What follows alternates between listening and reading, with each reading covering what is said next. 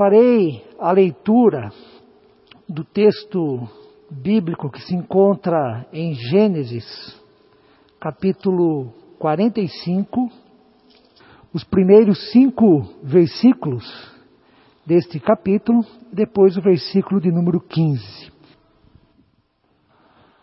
Como já enfatizado pelo reverendo Valdinei, também orado por meio do presbítero Gustavo, hoje, terceiro domingo do mês de setembro, como igreja presbiteriana independente, comemoramos o dia da escola dominical.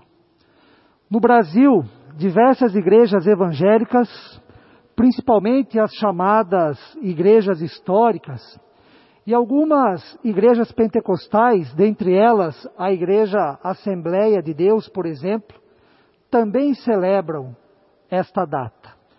Este reconhecimento, esta celebração se dá pela tradição e importância que a escola dominical teve e continua tendo no que se refere aos estudos da palavra de Deus.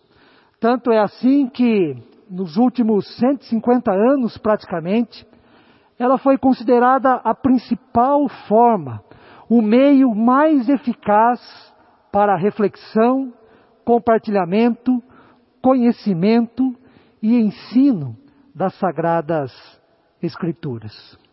A escola dominical sempre recebeu, acolheu e abraçou a todos que nela chegavam. A começar pelas crianças, passando pelos adolescentes e jovens, chegando aos casais e adultos.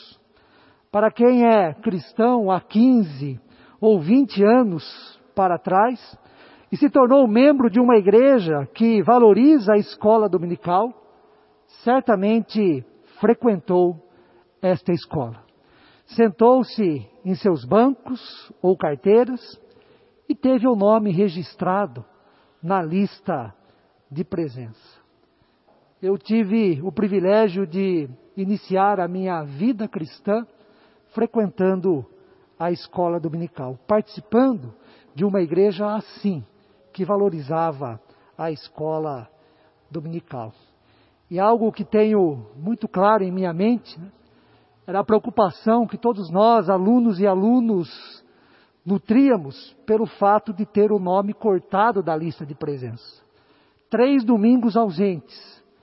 Na classe da escola dominical, o nome era cortado. E para que o nome voltasse à lista de presença, era necessário frequentar três domingos consecutivos as aulas, para assim ter o nome na lista de presença. Com a pandemia, assim como as demais atividades da igreja, a escola dominical deixou o templo, deixou as dependências da educação cristã das igrejas e chegou à casa dos cristãos por meio do uso dos recursos tecnológicos. Quem frequentou a escola dominical, ou então frequenta, tem a oportunidade de conhecer melhor a Bíblia, saber como Deus agiu e age na história da humanidade, visando a nossa salvação, a salvação do ser humano. Quem frequentou a escola dominical ouviu muitas histórias, histórias essas narradas, ilustradas, às vezes encenadas. E ao ouvir estas histórias bíblicas, teve o privilégio de aprender como Deus se fez e se faz presente na vida de homens e mulheres de forma surpreendente, não importando o contexto, não importando o momento, não importando a situação que estes homens e mulheres, amados e amadas por Deus, se encontravam. Quem frequenta ou frequentou a escola dominical teve a oportunidade de conhecer, experimentar a manifestação do poder, da graça, do amor, do perdão de Deus, para com todos nós a oportunidade de aprender e conhecer a história da redenção vinda da parte de Deus, por meio do seu Filho Jesus Cristo, em nosso favor. E uma história sempre presente nas aulas da escola dominical, adaptada e contextualizada a todas as idades, devido à sua riqueza literária e relevante conteúdo para a nossa vida e para a nossa fé, sem dúvida alguma, é a história de José.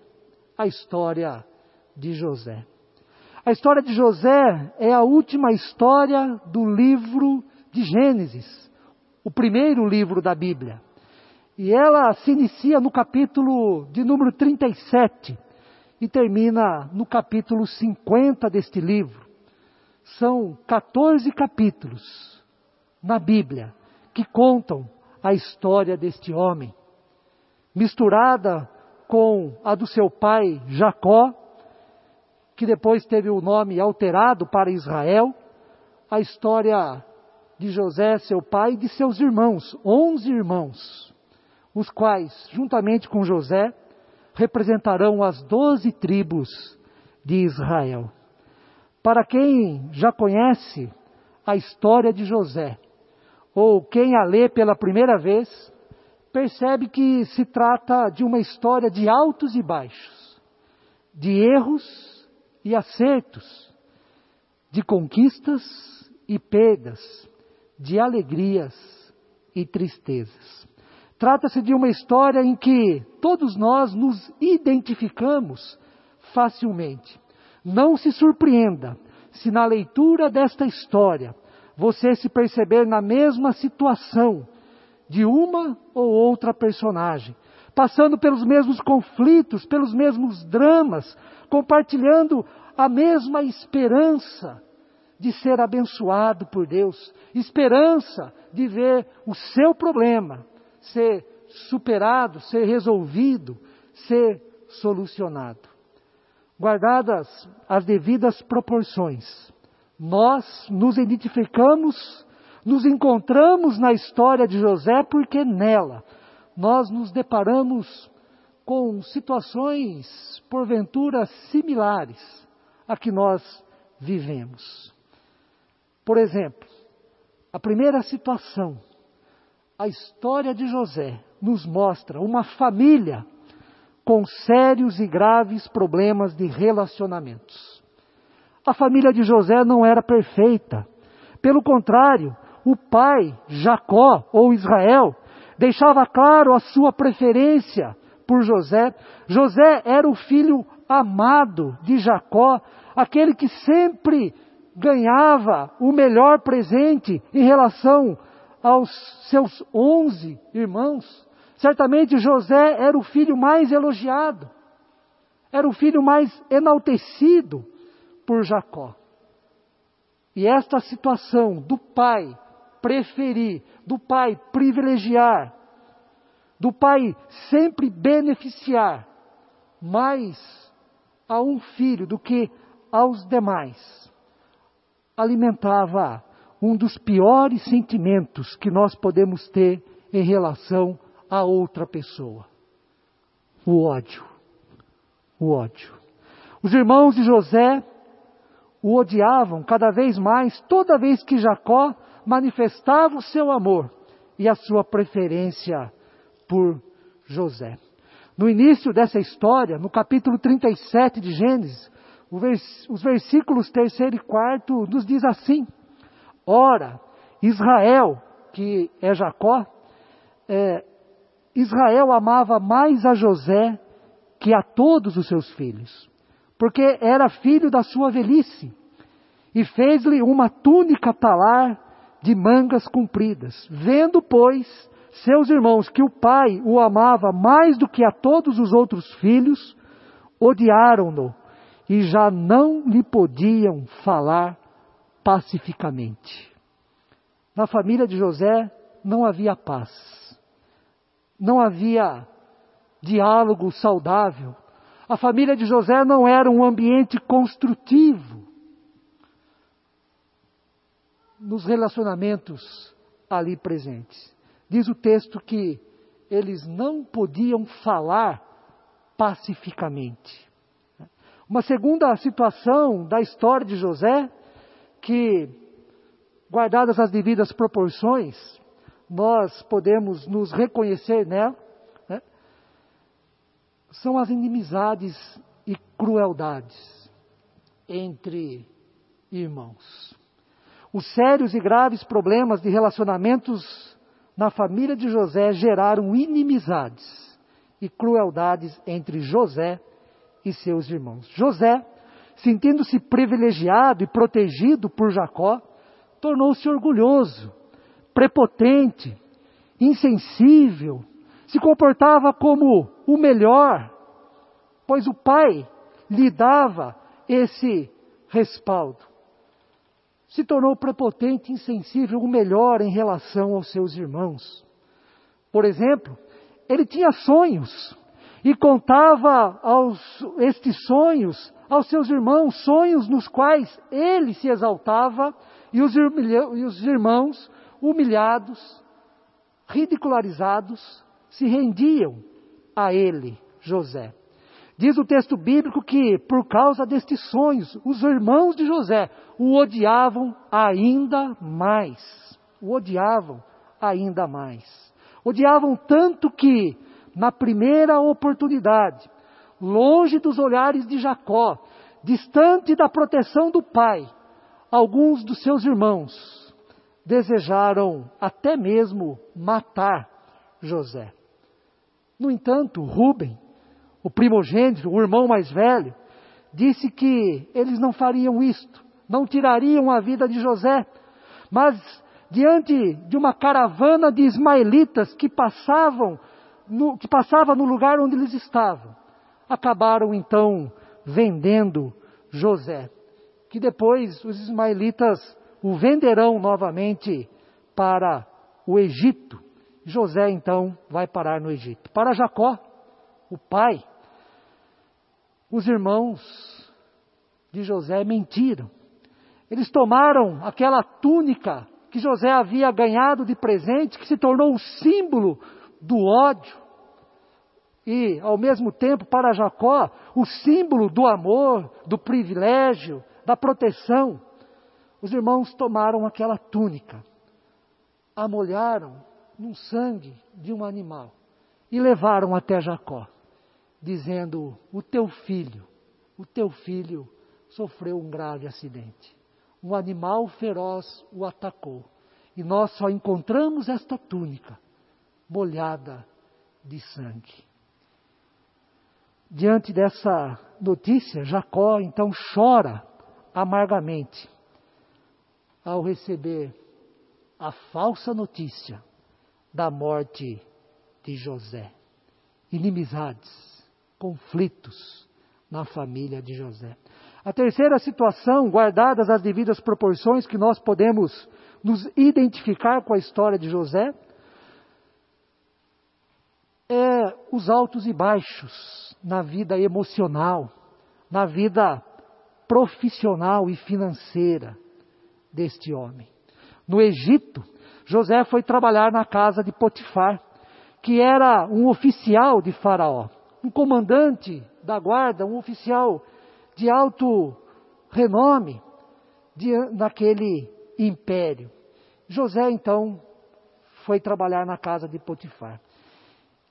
E este foi um tempo de prosperidade na vida de José, porque diz a palavra de Deus que tudo que José fazia, Deus o abençoava, ele prosperava. E cada vez mais José foi ganhando a confiança de Potifar chegando até mesmo se tornar o mordomo, o administrador de todos os bens de Potifar. Mas quando tudo parecia que estava bem, né, aparece em cena a mulher de Potifar. Diz o texto bíblico que José era formoso, de porte e aparência. E isto chamou a atenção da esposa de Potifar, que quis se deitar com José. Mas todas as vezes que ela fez essa tentativa, José a rejeitou. José fugiu desta mulher. No entanto, foi envolvido numa grande mentira. A mulher de Potifar inverteu a história.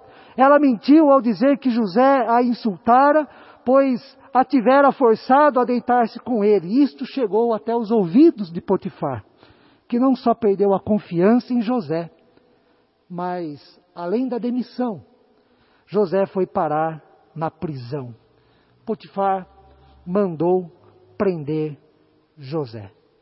E este foi o segundo grande tombo na vida deste homem. O primeiro foi quando os seus próprios irmãos os vende, o, o vendeu como escravo para os ismaelitas. E o segundo tombo, de mordomo, de administrador da casa de Potifar. Ele vai direto para a prisão, fruto de uma mentira. Altos e baixos na vida profissional, emocional e financeira de José. No entanto, algo marcante na história de José é a afirmação de que eles, de que Deus estava com ele. Se nós lermos os capítulos 37 a 50, nós perceberemos que várias vezes aparece esta afirmação na Bíblia. Deus estava com José. Deus estava com José. Né?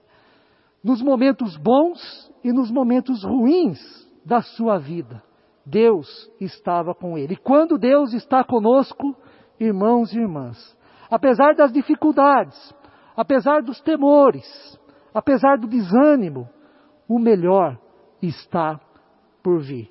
E assim foi com a vida de José.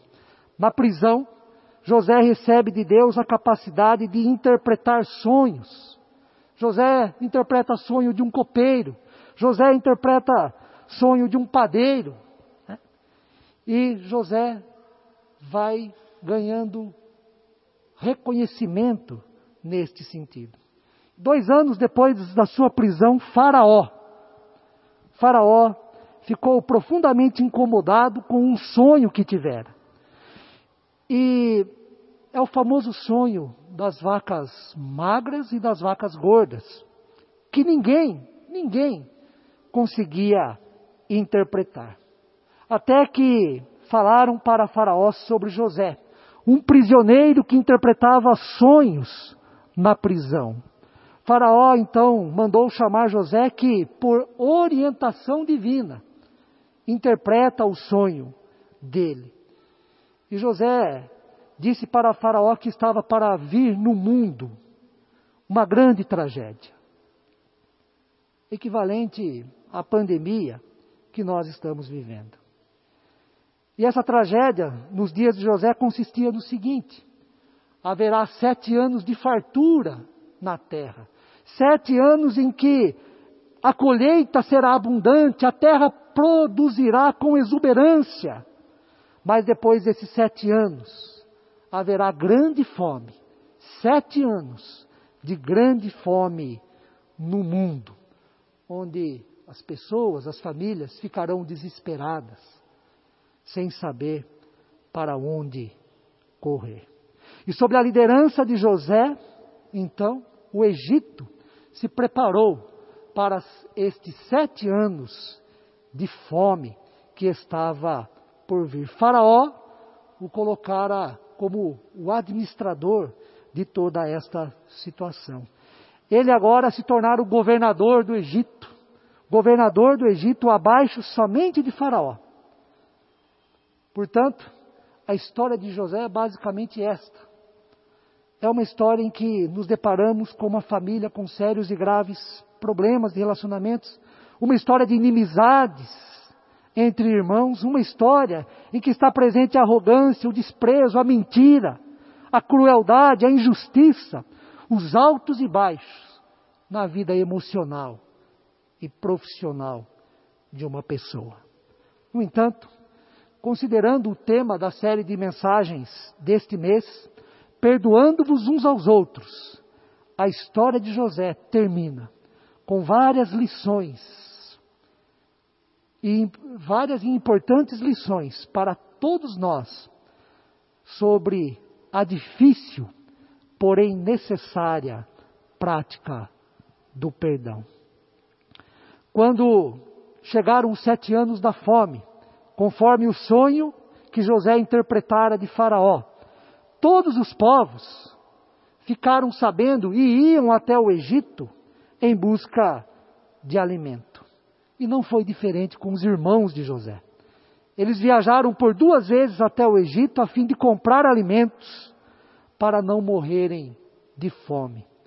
Não dá para entrar em detalhes aqui, mas depois de José criar uma situação muito embaraçosa para os seus irmãos, considerando-os como espiões e acusando-os de serem desonestos, ao ponto deles ficarem com muito medo de, do que pudesse acontecer com eles, José revela quem é de fato. Trata-se do texto que nós lemos no início deste sermão, Gênesis capítulo 45, e que eu quero novamente ler os capítulos 3 e 4. E disse a seus irmãos: Eu sou José. Vive ainda meu pai? E seus irmãos não lhe puderam responder porque ficaram atemorizados perante ele. Disse José aos seus irmãos: Agora chegai-vos a mim. E chegaram-se. Então disse: Eu sou José, o vosso irmão, a quem vendestes para o Egito, a quem vendestes para o Egito. Embora não apareça a palavra perdão no texto, os sentimentos que levaram José a bradar num primeiro momento e depois a chorar copiosamente, né? bem como as palavras e atitude de José de beijar todos os seus irmãos, nos levam a concluir, a imaginar e a contemplar uma das mais belas histórias da Bíblia sobre perdão. Sobre perdão.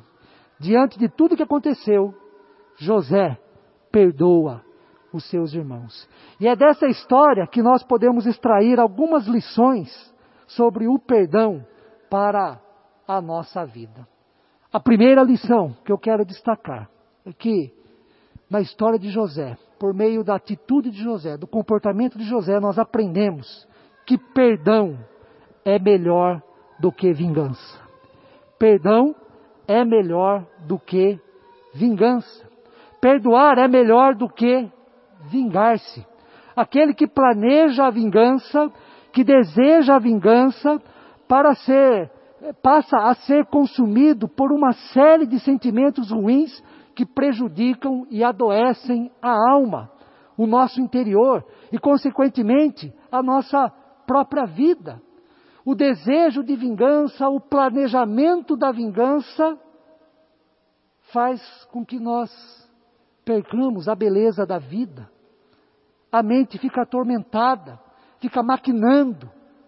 Horas e horas são gastadas no sentido de planejar, ser bem-sucedido na prática da vingança.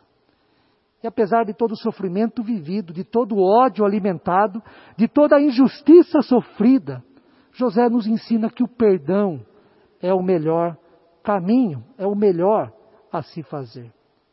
José tinha toda a autoridade e todas as condições para vingar-se dos seus irmãos. Mas José escolhe o perdão. José escolhe o perdão. Já que Deus esteve presente com José em toda a sua vida, de Deus, José aprendeu que perdão é o caminho da vida, enquanto que a vingança é o caminho da morte. A segunda lição que nós aprendemos com José é perdoar evita tragédias maiores. Perdoar evita tragédias maiores. Como vimos, a história de José foi marcada por erros, conflitos, violências, mentiras e tristezas. O remorso, o inconformismo e a violência por causa da ofensa ou da injustiça cometida só aumentará a tragédia.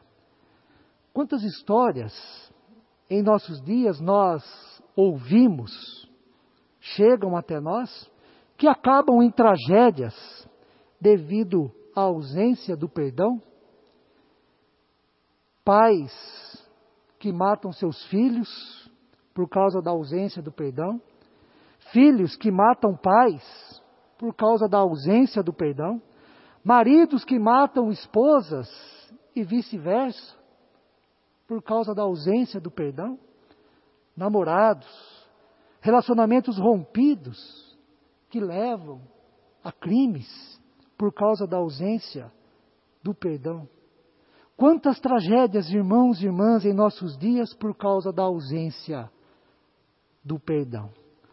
É por isso que perdoar evita tragédias ainda maiores. Se uma pessoa te desrespeitou, te prejudicou, foi ingrata ou foi desonesta, se uma pessoa chegou a roubar você ou cometeu outras atitudes que te fez mal, tenha em mente, perdoar evita tragédias maiores do que o mal que já foi realizado. José tinha consciência do que os seus irmãos fizeram a ele. Está aqui no texto, né? Está aqui no texto. Eu sou José, vosso irmão, a quem vendestes para o Egito. No entanto, José decidiu interromper aquele ciclo de ódio, de mentira, de vingança no relacionamento com seus irmãos.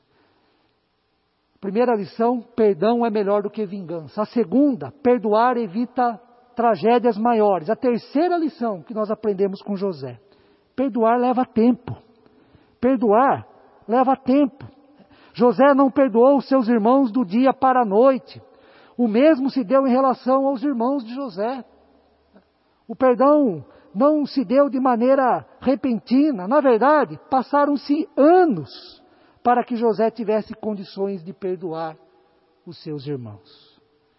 O perdão em nossa vida não pode ser precipitado, não pode ser falso, não pode ser um perdão leviano.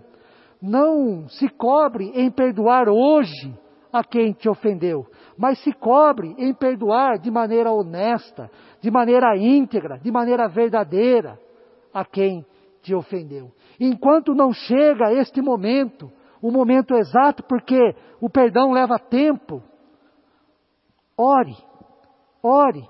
Enquanto não chegou o momento ainda que você é, tem condições, está seguro um, do, do, perdão honesto, enquanto você não adquire a, a, a condição de perdoar quem te fez mal, ore a Deus, busque a ajuda de Deus, peça as condições necessárias e a oportunidade para perdoar. O perdão, em primeiro lugar, tem que acontecer em nosso coração. Tem que acontecer em mim. Por isso que é a ação de Deus. Por isso que dependemos de Deus para isso. Para depois, então, perdoar a quem nos ofendeu. A quarta lição sobre perdão da vida, da atitude de José. Perdoar significa libertar-se daquilo que é prejudicial. Perdoar é um ato de liberdade, é um ato de libertação. Como já dito, enquanto nós não perdoamos, o ódio, a insatisfação, a inimizade, a vingança vão tomando conta do nosso coração e dos nossos pensamentos. Enquanto nós não perdoarmos, esses sentimentos ruins vão nos aprisionando, vão minando a nossa qualidade de vida. E os maiores prejudicados somos nós mesmos. A falta de perdão é prejudicial para a nossa vida e para a nossa fé. Quem não perdoa está sujeito a viver mal, a ser uma pessoa inquieta, revoltada, insatisfeita. É por isso que muitas vezes o perdão é melhor para quem perdoa do que quem é perdoado. O perdão é melhor para quem perdoa do que quem é perdoado, em muitas ocasiões. E por fim, talvez a principal lição que nós extraímos da história de José, da vida de José sobre o perdão, é reconhecer a soberania de Deus para que assim possamos perdoar. Reconhecer a soberania de Deus para poder perdoar. Considere a injustiça que você sofreu, a ofensa recebida debaixo da soberania de Deus. Esta foi uma grande lição que José aprendeu em sua vida.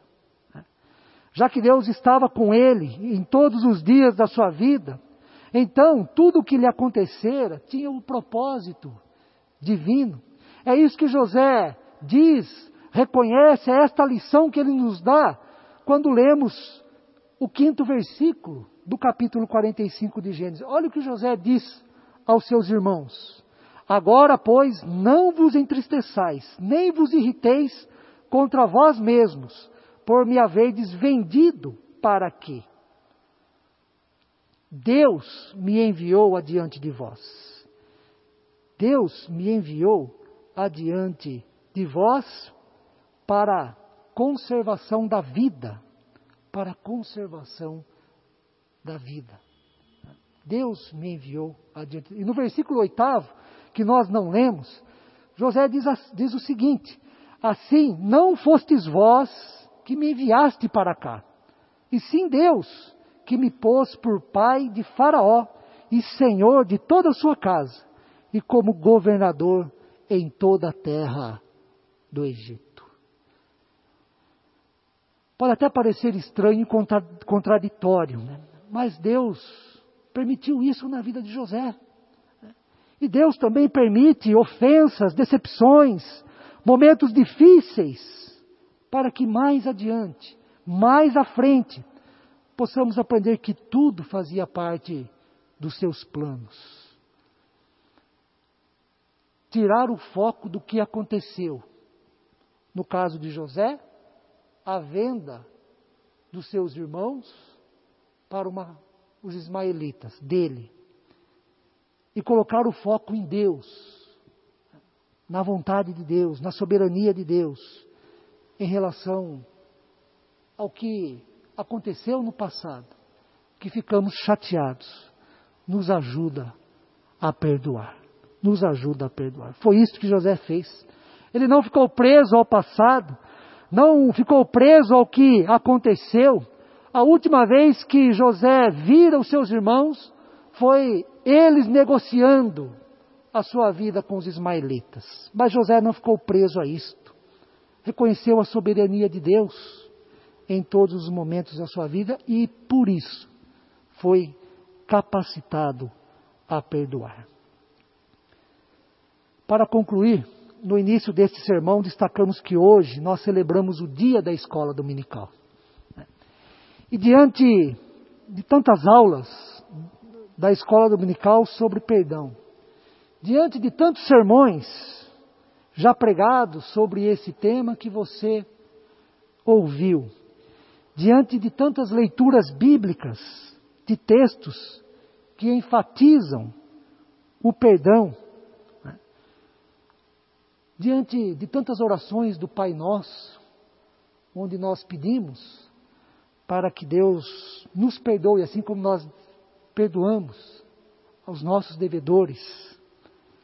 Diante das lições que aprendemos com José sobre o perdão, deixo aqui uma pergunta. Diante de tudo isso que você já ouviu, leu, como você tem lidado com este tema em sua vida? Ou então, o que você fará a partir de agora, em relação ao perdão em sua vida. Deus assim nos abençoe. Amém.